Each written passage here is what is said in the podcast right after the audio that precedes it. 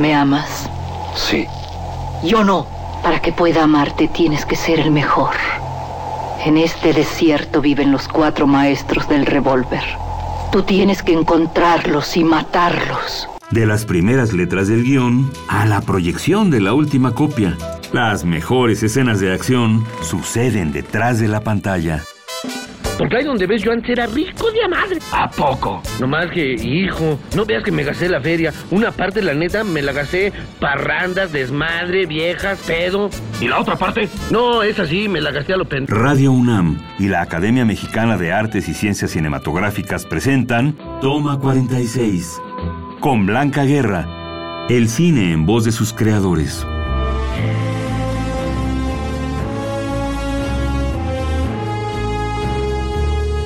Hola, soy Blanca Guerra. Estamos en un nuevo programa de Toma 46. Muchísimas gracias por sintonizarnos. Está con nosotros Pablo Ángeles Suman. Pablo Ángeles estudió diseño gráfico en la Universidad Autónoma Metropolitana. Ha enfocado su carrera en la animación y el diseño de efectos visuales. Trabajó en producciones como Hellboy 2, en Avatar y El Hobbit. Es director de los cortometrajes El modelo Pigman y Berlitad. Por ambos ha obtenido el Ariel a mejor cortometraje de animación. Actualmente dirige su estudio They Are Watching Us. Muchísimas gracias por estar no, con pues nosotros. Muchas gracias por invitarme, Blanca. Aquí estamos. Eh, bueno, pues sí, en realidad sí hay mucha gente que ya está haciendo animación, ¿no? Creo que estamos en un momento como crucial porque realmente hay como una demanda muy grande. Eh, se consume muchísimo, muchísima animación en México. Digo, somos el primer consumidor de toda Latinoamérica, ¿no? De este tipo de contenidos en todas sus formas, tanto películas como series de televisión y videojuegos hay una gran demanda de la gente que quiere aprender cómo se hace todo esto, pero justo no tenemos una industria, ¿no? Eso es lo que creo que apremia y es lo que urge ya construir. Por supuesto, en todos los, eh, es decir, en, en, toda, en todos los uh, formatos, en todos los géneros necesitamos mm, trabajar muy fuertemente justamente en eso, en, en, en, crear esa industria exitosa. ¿no? Sí, claro, creo que, digo, de la misma manera, creo que el año pasado, ¿no? Lo mencionabas justo en la ceremonia de los Arieles, ¿no? Que se produjeron 130 películas, ¿no? Sí. Pues por lo menos estaría padrísimo que se produjeran tres películas al año, ¿no? De animación o que se estrenaran tres por lo menos, ¿no? Al año. Digo, es un, es un proceso más, más largo, ¿no? Digo, no, no puedo decir más complejo porque creo que tanto la ficción como la animación tienen sus complejidades, ¿no? Ambas como uh -huh, uh -huh. inversamente proporcionales, pero... Todo el trabajo cinematográfico. Claro, es súper complejo. Sí, por supuesto, ¿no? Sí, pero sí sería padre, ¿no? Por lo menos tener tres. Sí, porque además eso que mencionas, ¿no? Hay una gran, eh, es decir, hay un, un público de gente uh, que, que, es apasionada. Sí requerimos, requerimos más apoyo para más eh, centros formativos también, ¿no? Para sí. llevar el proceso formativo. Y, y, bueno, centros formativos creo que hay, hay bastantes, ¿no? Cada vez surgen más precisamente por esta inquietud que, tiene, uh -huh. que tienen las nuevas generaciones, ¿no? Eh, y bueno, y no sé si eh, afortunado o desafortunadamente, pero las nuevas generaciones crecen todavía más pegadas a una pantalla. Entonces eso también creo que influye muchísimo en, en precisamente en, la demanda y en, y en la inquietud que tienen por, por aprender o por dedicarse y consumir todo esto.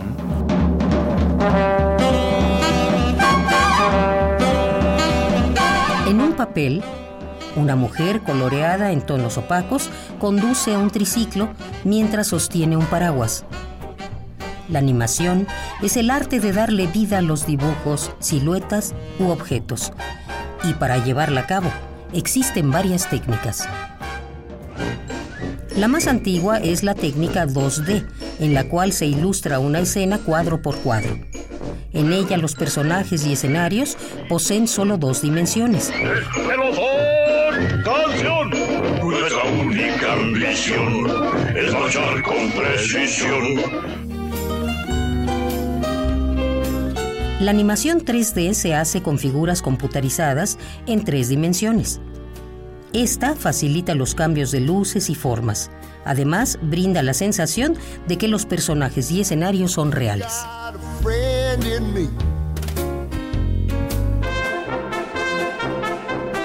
Finalmente, el stop motion es una forma de animación en la cual parece que los objetos, como juguetes y animales de plastilina, se mueven. Esto sucede porque se van fotografiando mientras alguien los coloca en una posición distinta. Y cuando todas las imágenes pasan frente a nuestros ojos rápidamente, dan la sensación de movimiento.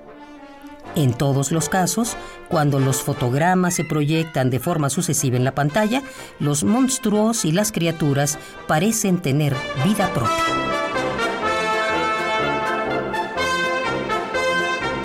Tú eres muy joven. Pues Pero lo que yo vi con, con, este, con, tu, con tu proyecto que ganó el, el Ariel a- al, al mejor trabajo de, al cortometraje de animación, el modelo de Pigman, que está basado en es ah, una un historia cuento, de, ¿no? ajá, De- de H.P. Lovecraft, Ajá. sí, sí, sí. Este, que, o sea, sientes que hay una madurez ahí de un cineasta, de un No, pues, creador, gracias. ¿no? sí, fue, fue, un- sí, fue un trabajo complejo, ¿no? Realmente ahí está como plasmado 16 años de, de- de entrenamiento, ¿no? De, de lo que he aprendido en estos últimos, bueno, estos últimos 16 años, ¿no? Que realmente son pocos, ¿no? Para, quizá para un cineasta, pero, pero sí es, es, fue, es el resultado de todo eso, ¿no? De, de muchas aventuras. ¿Por qué no nos explicas un poquito a los radioescuchas, a mí también, esta mm, manera de cómo se inicia, qué dificultades hay, cómo trabajas, con qué materiales se trabaja la animación también, con cuánta gente trabajas? Bueno, aquí en realidad es, es un proyecto muy complejo porque eh, originalmente este, se- bueno, cuando armé, armé una carpeta, ¿no? Para que concursara por el estímulo de, para, bueno, ¿cómo es esto? Ah, sí. Convocatoria, ¿no? Para, Ajá, para IMCINE de para- cortometraje. para, Sí, pues para los estímulos. Sí, sí, sí, estuvo dos veces, ¿no? Y Los obviamente, exacto, ¿no? Y no, bueno, no encontró el apoyo por cualquiera que haya sido la razón. Y, y bueno, dije, no me puedo estar esperando, ¿no? Digo, siempre he tenido como esta inquietud de, de seguir contando historias o de hacer Qué padre, animación. esa es ¿no? la actitud que debe uno tener. Sí, digo, es que es un camino, es Un un, poco camino más duro. difícil, claro. no, pero bueno, fue, fue, también eso me dio la libertad, ¿no? De hacer justo las cosas como quería hacerlas. Entonces empecé a desarrollar este proyecto, pues solo, ¿no? Durante mucho tiempo. Estuve tres años haciendo este proyecto solo. El proyecto duró cuatro años y medio. Y durante esos tres años, pues el 80% de la producción lo hice, pues básicamente yo, ¿no? Tú. Eh, ¿Y tus herramientas? eh, pues una computadora, ¿no? En casa, que es lo que... Y las noches enteras, ¿no? De las 8 de la noche a las 3 de la mañana, ¿no? que no lo sientes porque, bueno, estás súper apasionado ahí, estás Bueno, metidísimo ya. y Sí. cansadísimo de pronto y dices, bueno, basta. Sí, bueno, es, es, es curioso porque obviamente lo hacía en los ratos libres, ¿no? Yo tenía mi trabajo regular y, y sal- saliendo, llegando a la casa, pues ponía a hacerme todo esto, ¿no? Y, y pues sí fue así un poco un, un- un trabajo muy en solitario durante tres años. Afortunadamente otro amigo, curiosamente un artista español, me ayudó a hacer las texturas de, de, los dos personajes principales. Y, y ya cuando regresé a México estuve, abrí un estudio de animación, que es donde estoy ahora. Se llama. Se llama They Are Watching Us, tiene un nombre muy extraño. Tienen que ver la tarjeta porque sí es muy simpático el nombre, ¿no? Pero ahí ya se terminó lo que faltaba, ¿no? Era un poco más una cuestión como de, de un poco de, pues sí, un poco de talacha, ¿no? Realmente. Y la parte del render que fue una verdadera locura. El puro render, lo que es generar la imagen, justo se tardó un año y medio, ¿no? En, las máquinas del estudio, en máquinas con amigos, ¿no? En, en todos lados estábamos tratando de generar todo esto, esta información, ¿no? Entonces, el proceso es un poco así, obviamente... eh, lo primero es la historia, ¿no? Y, y- y obviamente los cortometrajes a mí me han servido como un poco como caja de Petri, ¿no? Para aprender cómo se hace todo esto. Eh, y así fue, ¿no? Primero un, un primer guion, bueno, hice un, unos, un par de drafts, ¿no? De, de- de tratamientos.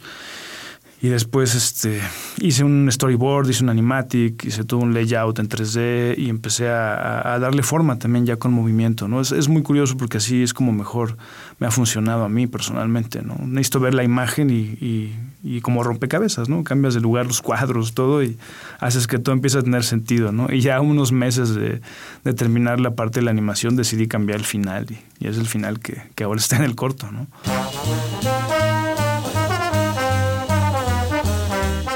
Propósito, ¿se aprendió bien su diálogo? Sí, señor. Por cierto que en una de las líneas hay unas faltas de ortografía. Escribe el melocotón con Q y huevo con G. ¿Qué va? eso no importa, hombre, eso no importa. Sigue escuchando Toma 46. como lo va usted a decir y no lo van a leer, el público ni se da cuenta, ¿verdad? Claro, hombre, claro.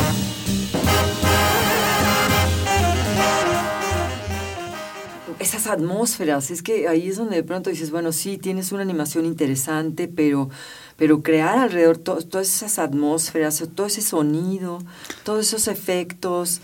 No, el, el diseño sonoro es un trabajo precioso, ¿no? La música. La música corrió a cargo de este Emiliano González y el sonido a cargo de Sergio Díaz, que hizo un trabajo estupendo, ¿no? Maravilloso. Y la mezcla la hicieron también otros genios, ¿no? Jaime Baxti, Mitch Cutolén, que bueno, que voy a contar, ¿no?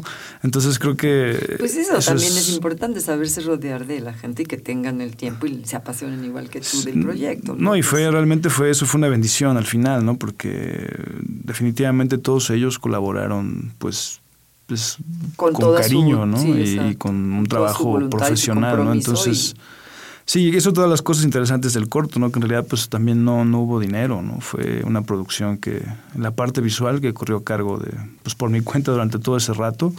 Ya en el estudio, con los pocos recursos que teníamos, eh, a las dos personas que estaban trabajando extra ¿no? en el proyecto se les pagó. Y, bueno, en realidad todo el mundo cooperó con, con su trabajo, ¿no? Eh, fue, sí fue como algo mágico, ¿no? Lograr todo eso. Es que es muy importante el crear las condiciones para que realmente se pueda capitalizar todo eso, se pueda, ¿no? Que pueda redituarte económicamente, porque si es a todos los creadores, pues es, y la gente que, que colabora, pues hay que, si eres una, se tiene que volver realmente una fuente de trabajo Exacto, ¿no? Una industria, que beneficia justo. a todos y de la única manera en que puede sucederse pues es, es eso creando trabajando para que sí se, que se, se llegue a, a- a crear la industria Sí, que es se construirlo, necesita. claro.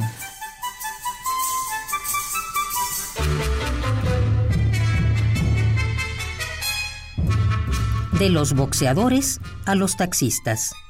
De los choferes de autobuses a los vendedores de aspiradoras. La clase media mexicana de los años 40 se vio a sí misma en la pantalla. Tras la lente de Alejandro Galindo, las historias cotidianas se vuelven extraordinarias. Tu novio se fue anoche a las 9 y 10. Tanto tú como él saben que sus horas de visita son de 7 y media a 9.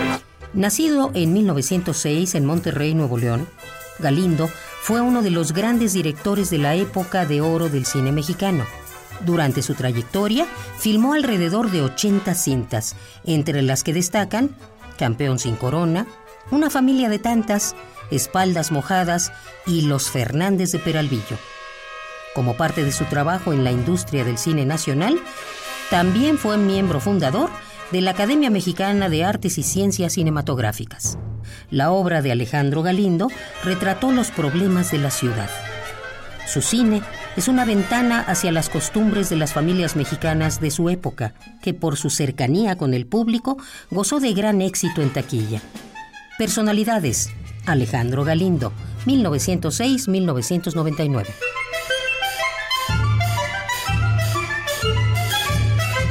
¿Has tenido esa, ah, esa relación ya de, de comercializar tu, tu cortometraje, de, de- de que se, no sé, con las televisoras fuera de México, qué sé yo? Todavía no, no, no es una etapa todavía en la que, la verdad, no como eh, necesito yo creo que alguien que me ayude a vender justo todo este relajo, ¿no? Claro, Porque no, claro. yo más bien me dedico a hacer monos, ¿no? No, no puedo hacer otra cosa, ¿no? Ahorita en México con un par de amigos estamos intentando justo eh, construir algo, ¿no? Todavía no voy a decir qué es, pero, pero bueno, vamos, creo que vamos por buen camino. Pero la idea es justo transformar lo que está sucediendo en el país, ¿no? Hay muchísimo talento.